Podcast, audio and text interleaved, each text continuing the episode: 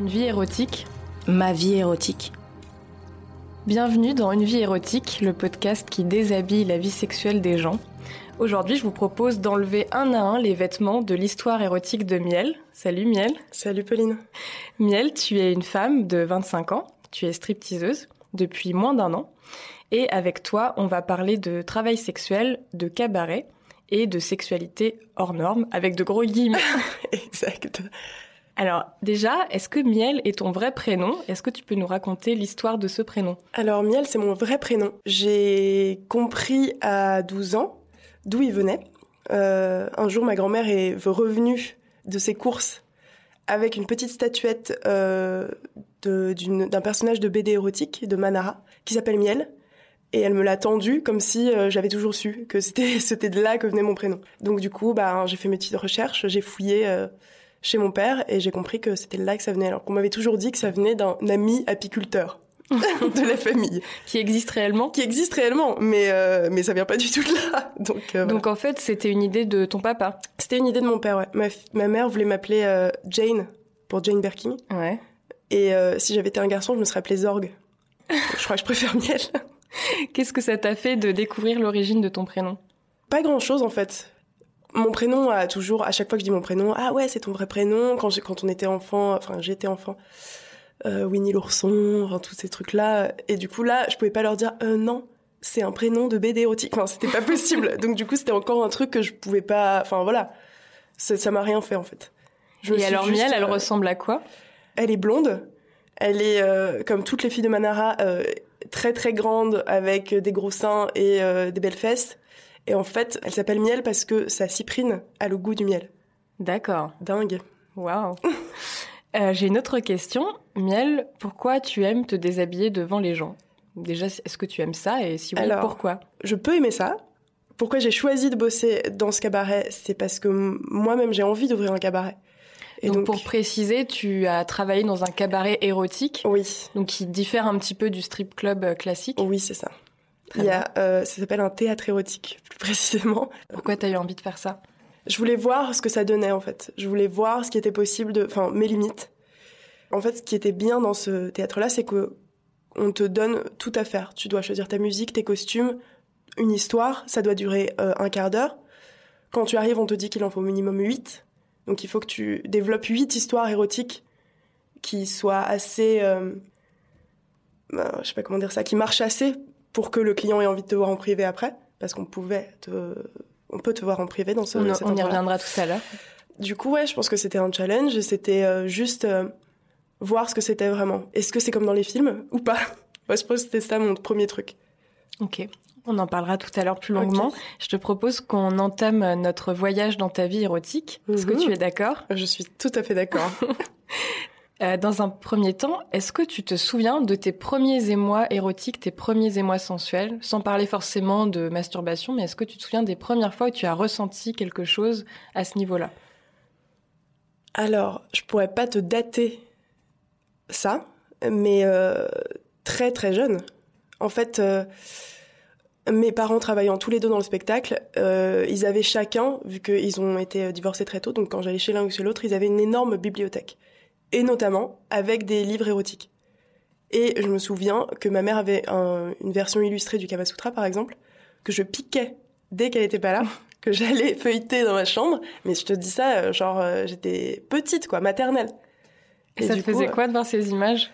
Bah c'était hyper euh, bizarre quoi j'étais en étude hein, vraiment c'est en plus le Kama Sutra enfin je sais pas si t'as déjà regardé des trucs c'est faut faut comprendre hein, parce que l'anatomie est pas forcément bonne donc la femme elle se retrouve avec un vagin sur le ventre ou euh... enfin du coup j'étais là mais comment c'est possible? Je me disais vraiment euh...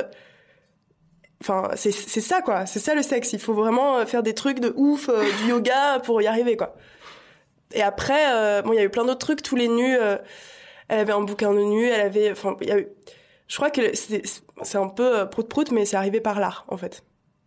C'est sympa. Ouais. C'était cool. émoustillant, du coup. Carrément. Et surtout, en plus, euh, je me souviens qu'elle avait un bouquin sur euh, l'orientalisme et euh, il y avait plein de donc il y avait plein de et il y avait plein de nanas parce que à l'époque, ce qui était beau, c'était les rousses à la peau blanche. Et je suis rousse à la peau blanche, donc là j'étais j'étais à fond. Voilà. Ok. Et est-ce que tu t'es masturbé tôt aussi? Masturbé avec mes, mes doigts, enfin je veux dire... euh, Ou se te frotter comme peuvent faire oui. certains enfants? Oui, oui, oui, me frotter carrément. carrément, mais j'avais... euh, inventé des stratagèmes. Bon déjà, je pense que tous les meubles de ma maison, ils sont passés. Et- Tu veux dire même les commodes euh, Alors, les, non mais les, parce que les meubles bas, il fallait que ce soit bas parce que je pouvais pas escalader. Mais euh, non, mais genre les accoudoirs de, de fauteuil, tu vois, où euh, je faisais du cheval. tu vois. Justement, en fait, je- comme je savais que ça m'émoustillait, je le faisais pas euh, devant ma mère. T'avais déjà compris que c'était J'avais déjà un compris, truc à mais dans ma tête, j'étais en toi-même. mode, je fais du cheval. Hmm. Mais euh, je devais pas, je le faisais pas devant ma mère, alors que euh, on était hyper, ouvert là-dessus, mais euh, je, je me sentais que, quand même, il y avait un truc qui se passait dans mon corps et que, euh, voilà, Et ça te faisait du bien. carrément. Comment on parlait de sexe chez toi, justement? Je crois que j'ai jamais eu euh, le enfin le discours ou le truc où à un moment tes parents se posent et te disent bon alors? Parce qu'en en fait euh, on en a parlé tout le temps. Dès que j'avais une question j'y allais. Euh, dès que euh, en fait bon déjà pour commencer ma, ma famille du côté de mon père ils ont une tendance un peu nudiste. Donc du coup dès que j'allais en vacances chez eux tout le monde était à poil tout le temps. Donc c'était hyper bien pour observer. Tu pouvais tout voir. Et tu notamment la diversité des sexes. bah, la diversité. Et puis je sais plus je me souviens les règles aussi enfin quand euh, j'étais dans mon bain ma mère arrivait elle changeait son tampon mais devant moi tu vois donc du coup c'est arrivé euh, comme ça. Moi j'étais ah mais qu'est-ce que c'est? Et puis on en parlait et voilà il y avait pas de enfin ça n'a jamais été un problème. Après au moment où moi j'ai commencé à vouloir une vie sexuelle bien plus tard euh, quand j'avais 15-16 ans là ça a commencé à être un problème. Ce Pourquoi? qui était hyper bizarre. Alors, j'ai jamais compris pourquoi, mais euh, ma mère, qui jusque-là m'avait éduquée dans la liberté euh, et, euh, et plein d'autres trucs, après on a parlé protection et tout ça, enfin tout, au moment où elle a senti que euh, j'étais là, Maman, je peux inviter Zachary euh, Non. non, pas sous mon toit, non, non, non, non, non. Du coup, je suis partie chez mon père, où là, c'était possible. Ah Voilà. Et donc ta première fois, c'était avec ce fameux Zachary? Euh, non, non, non, ma première fois, euh, pff, je m'en souviens plus. Ah C'est horrible. Comment ça se fait? Eh bien, c'était une période où j'étais très libre et j'avais envie d'essayer un peu tout avec tout le monde. Et du coup, ben, je crois que je me souviens plus vraiment la première fois. Parce que Donc tu avais Enfin, vers après- 15 ans, c'est ça? 15, je 16 devais ans? avoir 16 ans, ouais. 16 ans. Je sais pas ce que t'appelles première fois, en fait. La première fois que tu... C'est ce que Tu considères comme ta première fois première fois à toi. Moi, j'aurais pas te dire. Et donc qu'est-ce que tu faisais? Enfin, de quoi tu te souviens de cette époque-là? En fait, c'était assez étrange. Si tu veux, quand je... J'ai, toute ma scolarité, j'étais à la Goutte d'Or, dans Paris, dans le 18e arrondissement, et euh, qui était un milieu euh, qui n'était pas le mien, si tu veux. Donc, toutes les personnes avec qui euh, j'étais en cours, bah déjà, elles parlaient pas de ça. euh, dans leur famille, euh, c'était pas un truc possible et tout ça. Moi, en plus, j'étais toute ma scolarité, enfin, av- avant le lycée, j'étais dans des écoles catholiques va savoir pourquoi, alors que vraiment mes parents sont athées. Enfin, il y a pas de. Mais du coup, toutes les personnes qui étaient là étaient un peu euh, coincées sur ce sujet-là, quoi, parce que vraiment, on- il y avait le catéchisme et tout ça, quoi. Enfin, je veux dire, c'était vraiment un truc. euh, Du coup, quand je suis arrivée au lycée et que là, c'était euh, les saltimbanques, euh, en fait, j'étais dans un lycée théâtre, euh, art et tout ça. Bah, tout d'un coup, tout, tout, tout s'est ouvert d'un coup, si tu veux. Donc, du coup, tout le monde a couché avec tout le monde à cette période-là. C'est fou. Et j'ai jamais su si- le vrai du faux. C'est-à-dire que je sais que plein de gens montaient, et moi aussi, sur qui a couché avec qui et tout ça. Je ne sais, je sais pas pourquoi on s'était mis dans ce truc-là.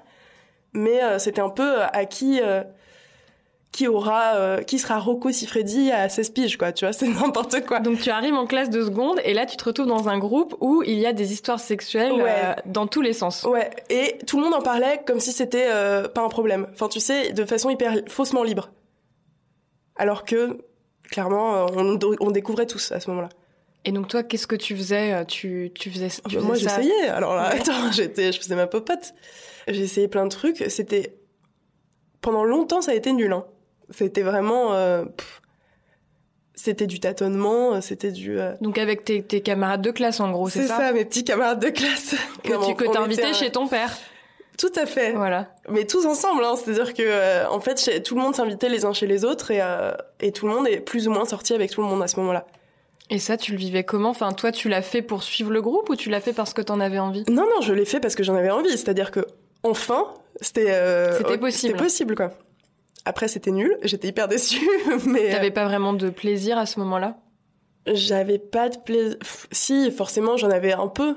Mais euh, à comparer à ce que j'ai découvert plus tard, non. Tu regardes toujours en arrière de toute façon. hein. Tu te dis, attends, mais t'as l'impression que t'as déjà eu un orgasme, mais un jour t'en as un, et c'est génial. Et un jour t'en as un encore mieux, et là tu te dis, mais j'en avais pas eu avant. En fait, voilà.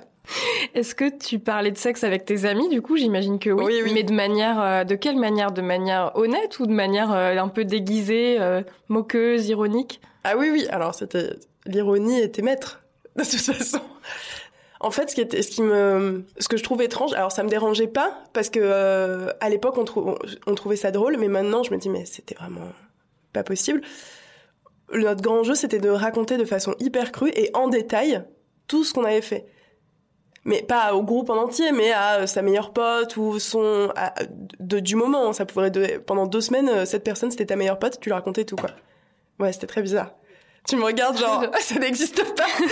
Mais, euh, Genre, euh, oui, un peu comme ce que peuvent faire, euh, je sais pas, peut-être, enfin, dans le cliché, certains garçons, genre, ouais, je lui ai fait ci et ça, Ouais, et elle m'a exactement. sucé comme ci et ça. Tout à fait. Est-ce Et je pense qu'il y avait un truc aussi ça, euh, comme on était un groupe mixte, il y avait autant de garçons que de filles. Je pense que il y avait aussi ça, c'est-à-dire que les filles voulaient voir aussi est-ce qu'on, peut- enfin, à choquer un peu les garçons ou des trucs comme ça. Je pense qu'il y avait de ça. Et voir leur regard Ouais. changer. Mais surtout que il y avait, enfin, parfois on parlait de d'un acte avec une personne et la personne était présente là, tu vois, et on se moquait du truc. Donc c'était un peu, oui, oui, Ah, carrément, ça allait jusque là. C'était un peu. euh, C'était pas gênant Mais si, mais c'était le but, je crois. Je crois que c'était ça. C'est cruel, hein les enfants sont cruels. On était vraiment des enfants, je pense, à ce moment-là. Donc je fais un petit saut dans le temps. Euh, à 18 ans, euh, il se passe un truc euh, un peu difficile dans ta vie. Tu perds ton père. Ouais. Et là, ça s'ensuit une, une découverte qui euh, va changer des choses pour toi. Est-ce que tu veux bien nous raconter? Oui, euh, une double découverte même. Je te dis juste que un petit peu avant, j'avais Ouais. eu pour la première fois une relation avec une fille. D'accord. Et À que- quel âge? 17 Ouais, Bon, on va dire ça. Et que euh, j'en avais parlé à ma mère, qui elle-même, je savais qu'elle avait eu une relation avec euh, ou plusieurs, je crois, dans sa jeunesse avec des filles. Et j'en ai parlé aussi à mon père parce que c'était un truc un peu sérieux à l'époque avec euh, cette fille. Je me souviens que mon père m'avait regardé genre euh, ah ouais tu sors avec des filles toi maintenant genre ça va être écrit dans le journal quoi on s'en fout euh, bref. Plus tard il décède je dois ranger et jeter enfin jeter ou garder ses affaires faire le tri donc ce qui impliquait de fouiller dans ses affaires et je fais ça avec ma mère. On tire de sous son lit une énorme valise et j'ai envie de regarder, enfin de regarder ce qu'il y a à l'intérieur. Et euh, elle me dit non, vraiment ne regarde pas, euh, c'est, enfin ça sert à rien, ça va, tu vas avoir une mauvaise image ou un truc comme ça. Et euh, je gratte parce que dans ma famille on parle, donc du coup c'était la première fois que ma mère m'interdisait de savoir un truc, donc là c'était pas possible. Je finis par ouvrir la valise et je comprends en fait, c'est-à-dire que en plus des, donc c'était une, une valise de sextoy, d'accessoires, de lingerie, de plein plein de choses. Et en plus de tous ces accessoires qu'on pourrait euh, qualifier de communs, c'est-à-dire qu'il y avait des trucs, euh, des godes, des, des dildos, des plein de trucs, il y avait aussi des couches dans cette valise. Et là, euh, bah, j'ai pas compris, donc euh, recherche, enfin, et j'ai compris en fait voilà que ça faisait partie de sa sexualité. Donc il les utilisait, soit il les mettait, soit il les mettait à ses partenaires, soit Et en fait, c'est un fantasme de personnes qui aiment être changées, enfin, comme Ouais. un enfant. Alors, je, je pourrais pas te, te- t'expliquer exactement ce qui se passe dans leur cerveau parce que moi, c'est pas mon cas. Mais oui, c'est un Mais c'est un fantasme fantasme. d'être infantilisé, d'être. euh, Je pense que ça, ça. J'ai pas envie de dire de bêtises et que toute la communauté BDSM me tombe sur le dos, mais pour moi, ça rentre dans le BDSM. C'est-à-dire que il y a une- un rapport de dominance soumise, donc de papa ou maman à enfant. Mhm. Alors, c'est sûr que c'est hyper tabou de dire ça. Mais en fait, tout le monde est consentant à ce moment-là. Tout le monde est adulte pour de vrai. Du coup, bah, c'est possible. Qu'est-ce que ça t'a fait de découvrir ça?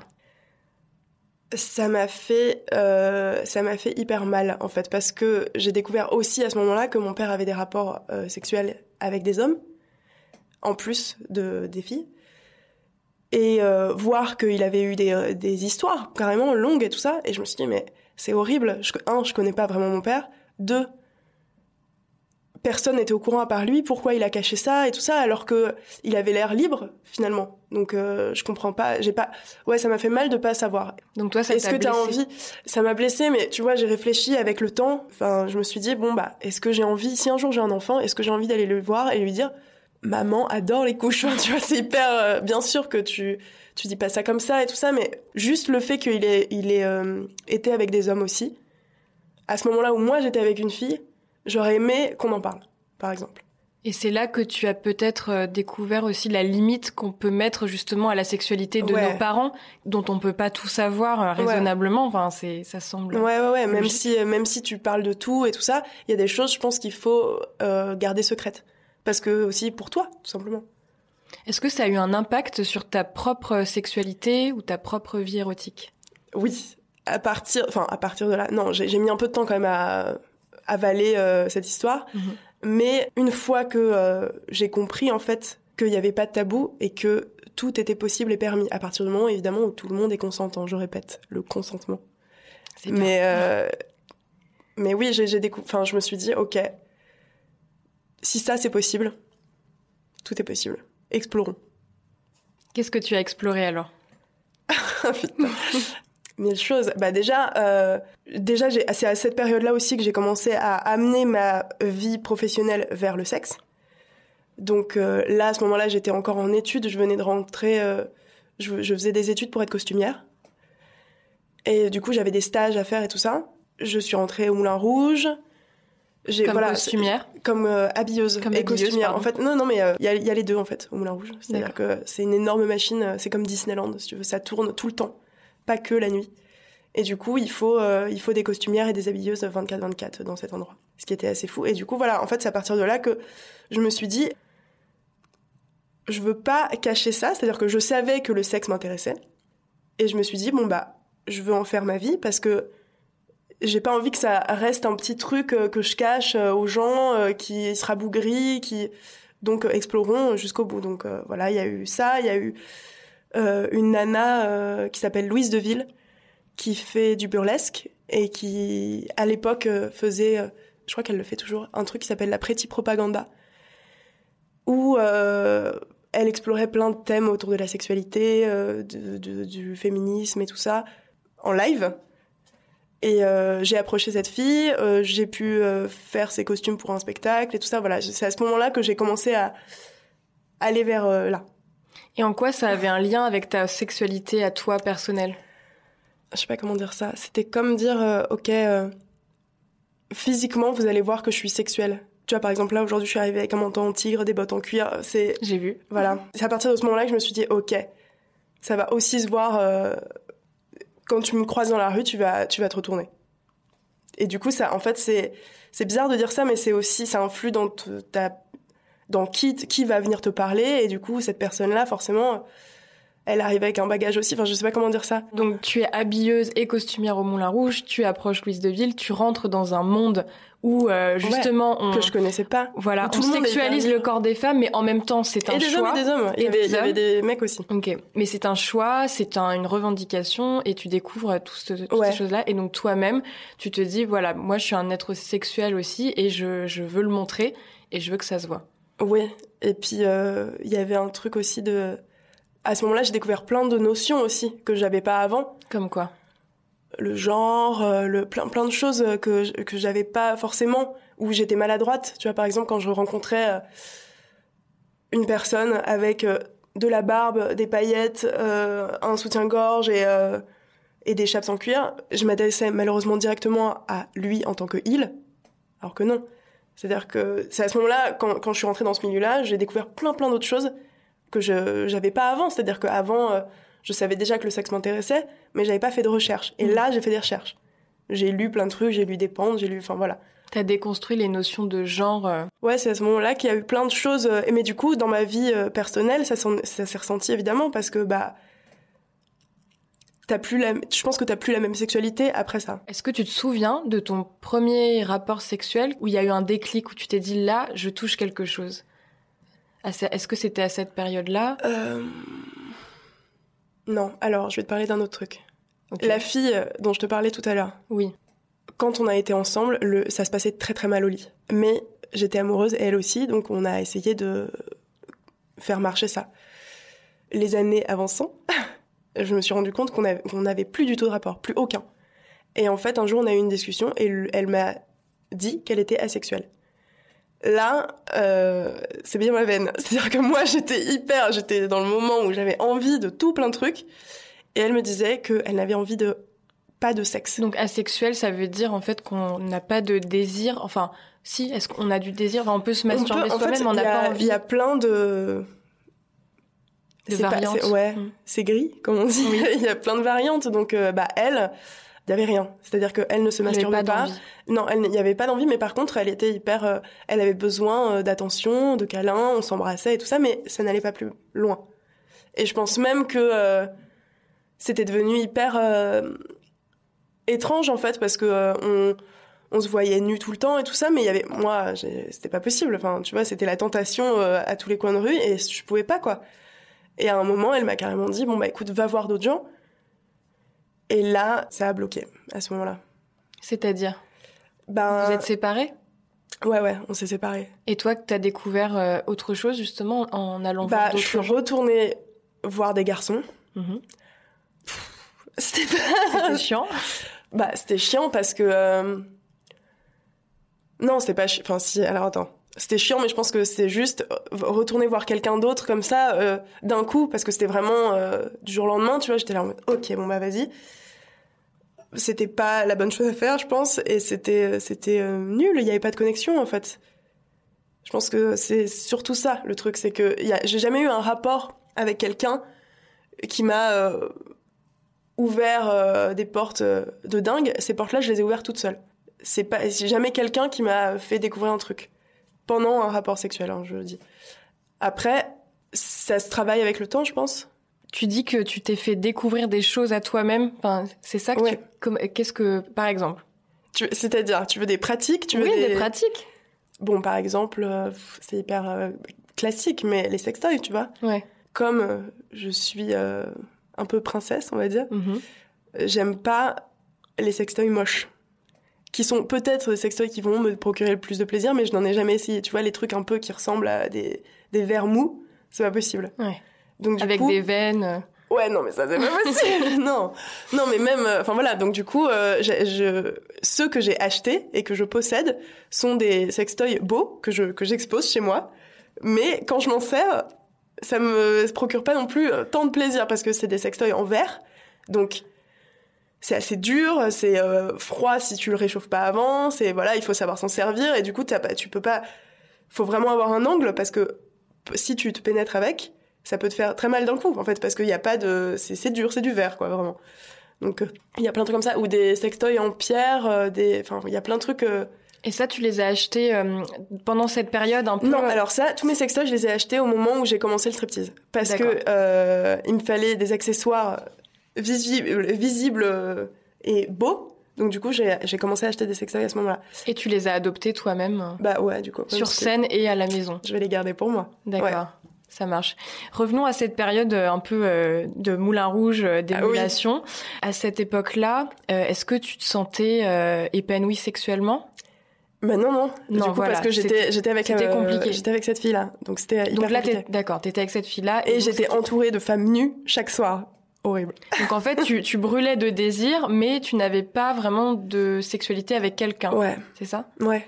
Ok. Et donc comment tu faisais? Tu te nourrissais d'autres choses? Enfin, tu. C'était hyper bizarre. Bah, déjà, je me suis oubliée. J'ai pris beaucoup de poids. Euh, je faisais plus trop attention à moi. Il y avait plein de trucs comme ça qui étaient euh, physiquement qui se ressentaient. Après, ce qui était horrible, c'est que j'avais toujours le désir plus que de sexualité, mais de séduire surtout qui était pas forcément la même chose que euh, d'avoir du sexe, mais j'avais besoin de sentir que euh, on me désirait, qu'on me regardait et tout ça, euh, parce que bah ma meuf non quoi. Donc c'était compliqué. Et est-ce que on te regardait justement à cette époque? Et est-ce que et donc c'est pour, donc c'est pour ça aussi que tu que tu t'es mis à porter certains vêtements ou Ah mais alors attends attends, je les portais déjà hein. C'est-à-dire que je faisais 10 kilos de plus mais j'étais déjà en léopard et compagnie hein. Hmm. Je me suis jamais laissé abattre là-dessus, c'est juste que non, on me regardait pas parce que quand tu bosses au Moulin Rouge et que t'as 50 danseuses euh, qui ont des corps de danseuses et qui sont euh, à poil tout le temps, ben, l'habilleur qui bosse avec toi, je pense qu'il va regarder la danseuse, quoi. Et toi, du coup, tu te sentais mal? Enfin, tu te sentais. euh, Non, parce que je regardais, je regardais la danseuse avec lui, tu vois, mais euh, non, je me disais, euh, faut que je réagisse. Je me disais, bon, ok, je suis hyper jeune, encore, enfin, vite, vite, euh, réagis maintenant, sinon ça marchera pas, quoi. Tu, peux, tu peux tout laisser tomber ou, ou voilà. Après ça, tu es arrivé, du coup, dans le théâtre érotique dans lequel tu as non, travaillé. alors j'ai j'ai fait Le Moulin Rouge, j'ai fait euh, Louise de Ville. Après euh, Louise de Ville, j'ai travaillé pour une pièce de théâtre. On mettait en scène King Kong Theory de Virginie Despentes. Du coup, à cette période-là, comme j'étais assistante de la costumière, j'ai dû trouver tout un tas d'accessoires et de sextoys et de plein plein de choses. En fait, il y avait trois actrices à ce moment-là et euh, on avait envie de donner trois images de la femme, bref. Et il y en avait une qu'on avait envie de mettre dans un binder. Donc un binder, c'est un, c'est un vêtement euh, qui euh, gomme la poitrine, qui est utilisé plus pour les trans. Mhm. Et du coup, bah, j'ai fait le tour de tous les sex shops de Paris. J'ai fait. C'est à ce moment-là que j'ai vu, j'ai aussi découvert plein d'autres choses. En fait, chaque métier me, me rapprochait un peu plus du moment où je suis moi allée sur la scène.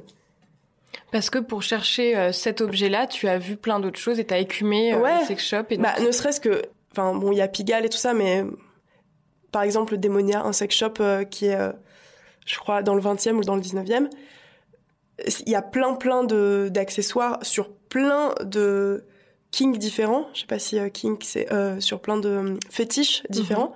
Et notamment, il y a un rayon sur euh, les couches, les bébés et tout, à Démonia. Je me suis dit, ah ouais, on a, il y a des magasins spécialisés et tout, quoi. Ou genre, les, les roulettes, euh, moi j'étais costumière, donc euh, en fait, on a une espèce de petite roulette avec des picots pour rouler sur le tissu, bref. Et bien, il y avait les mêmes dans ce sex shop-là pour des trucs BDSM et tout ça. J'ai découvert plein de trucs à ce moment-là.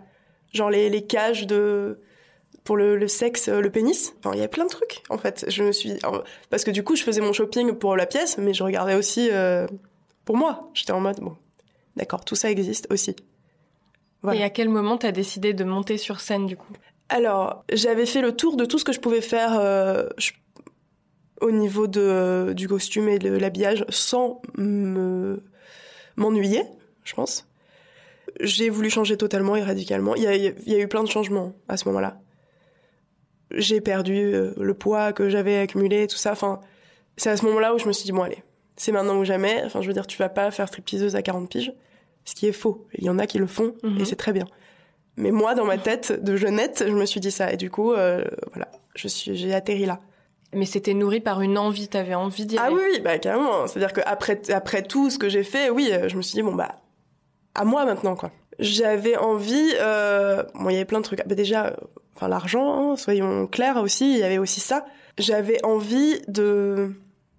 De, ouais, je pense que c'était pas forcément qu'on me regarde, parce que à cette époque-là, du coup, quand j'avais perdu du poids, tout le monde me regardait. C'était plus jusqu'où je peux aller, quoi? Qu'est-ce qui est possible de faire?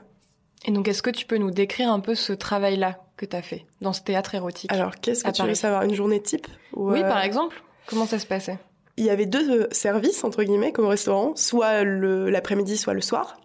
Donc il y avait quatre filles l'après-midi, quatre filles le soir. Chaque fille se relaie tous les quarts d'heure, donc un quart d'heure, un quart d'heure, un quart d'heure.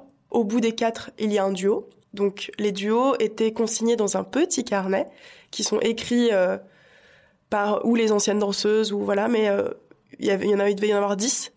Et dans ces duos-là, en fait, il y en avait euh, qui étaient tabous et qu'on faisait jamais. Comme quoi Notamment, je t'ai vu venir, notamment, il y avait un duo sur euh, Jack l'éventreur. Ok. C'est-à-dire qu'il y avait une fille qui jouait Jack et une fille qui jouait la prostituée. Sauf qu'en fait, le duo se finissait par un viol. Enfin, je... c'était horrible. C'est-à-dire que t'as Jack qui arrive. Bref, il y a tout un truc. hein, il, la... il tue euh, la prostituée et là, déshabillage et, euh... et viol, quoi Avec un god? Avec euh, les doigts, un god, tout ce qui était possible. Et on avait une canne god aussi. C'était la canne de Jack et en fait, tch, tch, god. Donc, c'était des performances comme ça écrites, mais. euh, C'était des performances certaines, euh, écrites, mais celle-là, par exemple, moi je l'ai jamais fait. J'ai toujours refusé de la faire. Euh, je ne l'ai vu faire que deux fois. Et donc, toi, par exemple, quel genre de duo tu as pu faire? Alors moi c'était basique. hein. C'est-à-dire que du coup j'avais un personnage un peu quand j'étais là-bas qui était euh, un peu fleur bleue, euh, un peu euh, folle. Il y avait des filles qui étaient euh, SM, qui étaient Domina, qui étaient voilà. Moi, j'étais tout le contraire. Donc, par exemple, il y avait des duos SM. À chaque fois qu'il y avait un duo SM, c'était moi la soumise. La petite, la jeune fille. La petite maison dans la prairie. Ouais, voilà quoi. c'était ça. Il y en avait plein. Il y avait des duos, des duos massage, des duos. Et alors les performances seules ça dépendait des filles. Moi, du coup, bah, j'ai fait tous mes costumes et tout ça. Il y avait des filles euh, qui se faisaient moins euh, suer que moi, hein, vraiment. Moi, j'avais plein de trucs. J'avais un truc euh, nuit au harem. Donc, tu vois, j'étais toujours restée sur mes, mes fantasmes d'avant. Parce que du coup, j'ai fait beaucoup de danse orientale. Je fais 8 ans de danse orientale, donc ça m'a servi à ce moment-là. Il y avait un truc où je faisais du shibari sur moi-même. Je, je me faisais un, harnais, en fait. une petite maid, une petite soubrette. Le but, en fait, une fois que tu rentres dedans, une fois que tu as fait ta première semaine, on va dire, que tu vois un peu la clientèle et tout ça, si ton but c'est de faire de l'argent, il faut t'adapter, malheureusement. Donc c'était pas forcément mes fantasmes que je mettais en lumière, mais c'était les fantasmes des mecs qui venaient là. Parce que euh, ils mettaient plus d'argent quand c'était. Bah parce qu'après ils veulent parce qu'après éventuellement ils te voient en petit salon.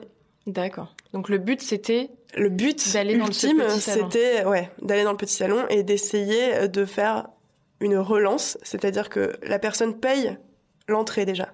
Elle voit le spectacle. Éventuellement, il y a une danseuse qui l'intéresse.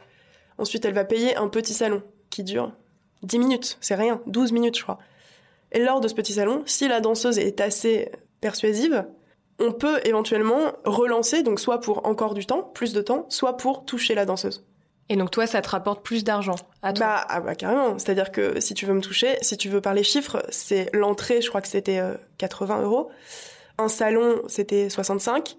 Et une relance, c'était pas moins de 300 euros. Si tu veux me toucher, c'est pas moins de 300. Et si tu veux toucher euh, mes seins et mes fesses, et si tu veux en plus que je t'appelle maître ou euh, des trucs autres, c'est plus cher évidemment.